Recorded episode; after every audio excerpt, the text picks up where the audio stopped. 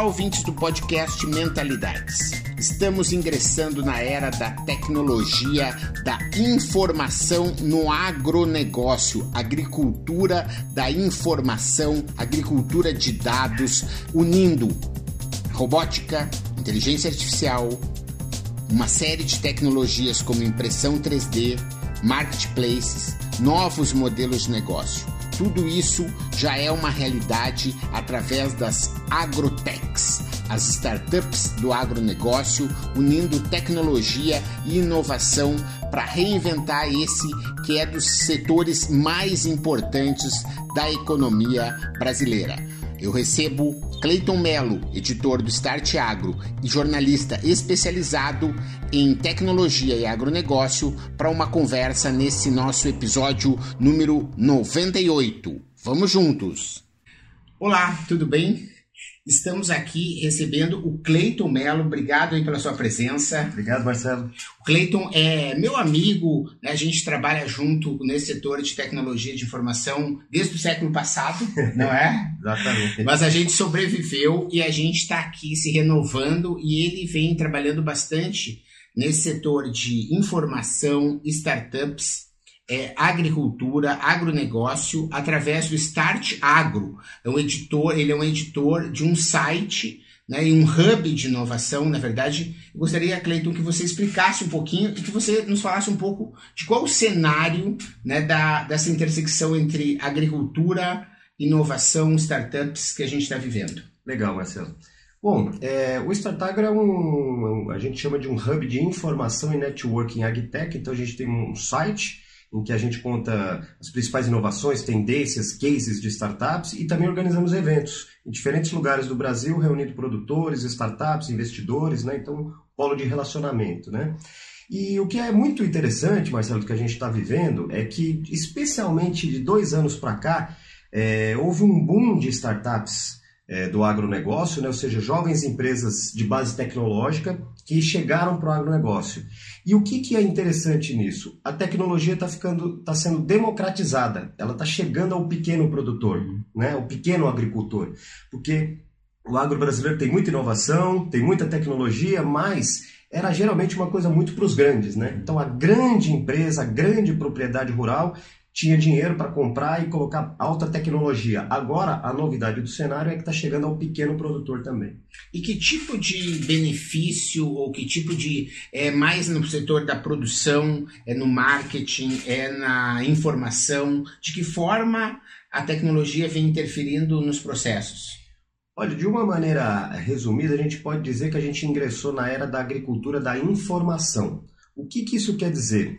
É, até um tempo atrás, hoje ainda é bastante isso, mas está mudando, a agricultura tinha um componente subjetivo muito grande, né? Então o produtor não tinha tantas informações à disposição dados, análises, sistemas, sensores, para que, que trouxesse uma informação mais precisa para ele. Então, até o tempo, umidade, era muito no achismo, né? Uhum. Então, hoje, por meio de smartphone, de tablets, de sensores, sensores, por exemplo, que são colocados na fazenda ou no trator, na colhedora, o, pro, o, produtor tem num smartphone, por exemplo, um relatório com uma série de dados de qualidade uhum. do solo, umidade, onde tem praga, produtividade. Então, eu acho que a tecnologia está ajudando muito na produção, mas também na gestão da fazenda. Legal. A gente aqui no curso, para você entender, a gente elencou de diferentes fontes, inclusive do Start Agro, né, a questão dos drones, dos robôs, da própria inteligência artificial, né, do controle para monitoramento, como você falou, né, os softwares de gestão que estão muito hoje na mão do celular,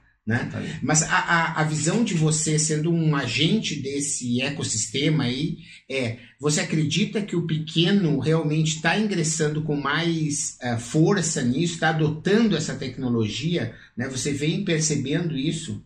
Vem, vem percebendo sim. A gente tem, a gente faz muitos eventos no interior do Brasil e alguns deles até com cooperativas. Né? No, no, Paraná, por exemplo, a gente participou lá em Carambeí, a gente tem contato com outras cooperativas, e o que a gente nota é que as cooperativas têm cumprido um papel muito importante nisso, né? de se aproximar de startups ou do, desse ecossistema de inovação, e aí acaba é, levando isso para o produtor, levando isso para o agricultor. Então, esse é um caminho. De outra forma, até quem não está ligado à cooperativa, É, o produtor também está se aproximando um pequeno, por quê? Porque ele está vendo notícia, ele está vendo ele informação. Busca no Google também, Ele né? busca informação, então ele está vendo a coisa acontecer e ele está indo buscar informação. Quando ele busca informação, ele começa a ver que tem startups com serviços relativamente baratos uhum. ou acessíveis, coisas que ele não tinha antes. Então o pequeno produtor está usando sim.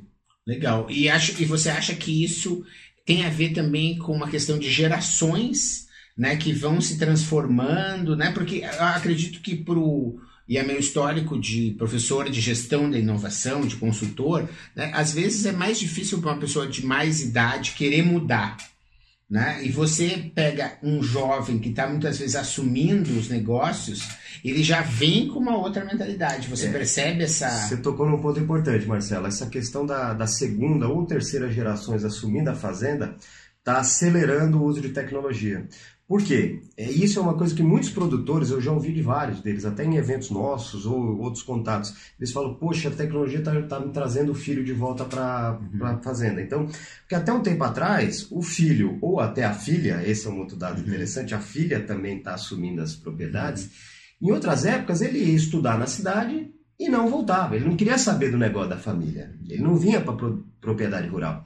Agora já é diferente. Então tem muitos administradores, filhos, né, ou netos, muitas vezes, que são administradores de empresa, ou vão para a área de tecnologia, ou para o marketing, e aí com a tecnologia ele enxerga uma maneira, uma razão, um sentido para ele cuidar da família, da propriedade da família. Então, essa, esse fator geracional está impulsionando a tecnologia no campo. Sim. E você acha que a tecnologia está empoderando mais as mulheres empreendedoras bastante. rurais, tu acredita? Bastante, bastante. O agronegócio, é, é, ele, ele sempre teve uma participação feminina muito grande. Mas a gente sabe que para chegar aos postos de liderança não, não era assim uma coisa muito fácil. Né? Não era muito comum. Com a tecnologia, o que, que acontece? A, a filha ou a neta tem informação, ela tem capacitação técnica, ela entende muitas vezes, ela agrega de uma maneira na produção, na propriedade, é, de uma maneira que não tem, por exemplo, às vezes área de marketing, de tecnologia ou mesmo de gestão, essa parte mais de tornar a gestão mais é, profissional, muitas vezes a família não tem isso. E a filha, como tem essa propriedade, tem essa capacitação, ela chega e ajuda a família. Então isso é muito comum, a gente está vendo isso bastante, tanto com moças assim que têm os seus 23, 24, 25 anos, saem da faculdade e já voltam para a família ou até é, é, filhas e netas que já estão ali nos seus 30, 40, 45, que estão liderando com muita competência hoje, os números mostram isso, né? Que legal. E nesse caso, às vezes, tem da criança que às vezes ouviu, né, do avô, as histórias, então ela sabe do negócio. Ela né? sabe, ela conhece o negócio. Né? Não é uma coisa não, que, que aprendeu pelos livros. Não, né? ela conhece, ela sabe a realidade, ela sabe onde que o pai e o avô sofriam, onde é que estava o problema, né? E ela agrega, às vezes, com com outros conhecimentos além desse, né? Legal. Cleiton, e para assim a gente encaminhar já ao final dessa nossa conversa, como que você vê que deve ser a postura do agronegócio, assim, do, do, produtor, do empresário do agronegócio, até essa palavra de empreendedor ou de empresário, né, nem, não, nunca foi tanto ligado, é. né, ao agronegócio, quer dizer, mas como é que você vê a postura do produtor, então, agropecuário, talvez, num termo mais tradicional, frente a tudo isso, quer dizer, qual é a, a, a dica aí, qual é, quer dizer, qual é a sua orientação, né, para que ele possa estar tá, uh, direcionando as suas prioridades como para conseguir sobreviver a esse mundo né, de mudanças que a gente viu aqui durante o curso que acontece do consumidor, etc, da tecnologia, quer dizer, mas o que fazer?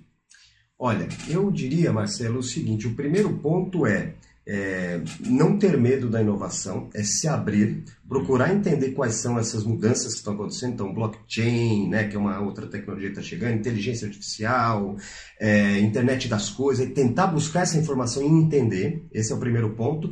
O segundo é, é não entrar no modismo, não, não querer adotar a tecnologia por modismo uma startup, uma empresa de tecnologia que chegar até ele para conversar, procure tentar entender qual é o benefício concreto, sabe? Vai aumentar a produtividade? De que maneira? Como? De que maneira? Sabe? Tentar entender isso e experimentar. Em vez de começar comprando muita tecnologia, começa por etapas. Esse é o principal caminho que eu tenho visto que as startups estão conseguindo espaço e os produtores estão é, aceitando. Ou seja, faz testes, né? O bom e velho MVP uhum. da, das startups, é. né? É, o pessoal acho que não conhece esse termo, né? Que se chama o mínimo produto viável em português, né? Que muitas startups às vezes testam um produto que não está totalmente pronto. Está em desenvolvimento né? Está em desenvolvimento. Né? Mas eu acho que isso é para o nosso público importante é dele entender que ele pode experimentar, é isso, né? Pode Quer experimentar. Dizer, é isso que eu acho que é a grande questão e você pegou aí um ponto chave, né? Que é orientado a um objetivo específico específico, específico. Né? Quer dizer, não, ah, eu vou usar porque as pessoas estão usando, ah, porque o pessoal diz que é muito bom. Não. Se você quer melhorar sua comercialização, ou melhorar sua produtividade, é ou reduzir o custo, ou parará, parará, né? Busca uma tecnologia, uma startup, né, que é, possa te ajudar nisso, né? E aí começa, faz um teste, às vezes de uma safra, e aí já na segunda você consegue avançar um pouco. Ou até às vezes um pedaço né, da, um propriedade, da propriedade, né? Quer dizer, né, o sentido de conseguir errar rápido, né? Exato. Essa é ideia. Né? Quer dizer, porque a inovação ela passa por um processo de, de erro, quer dizer, e você tem que tentar minimizar esses erros fazendo pequenininho, né? Gastando pouco.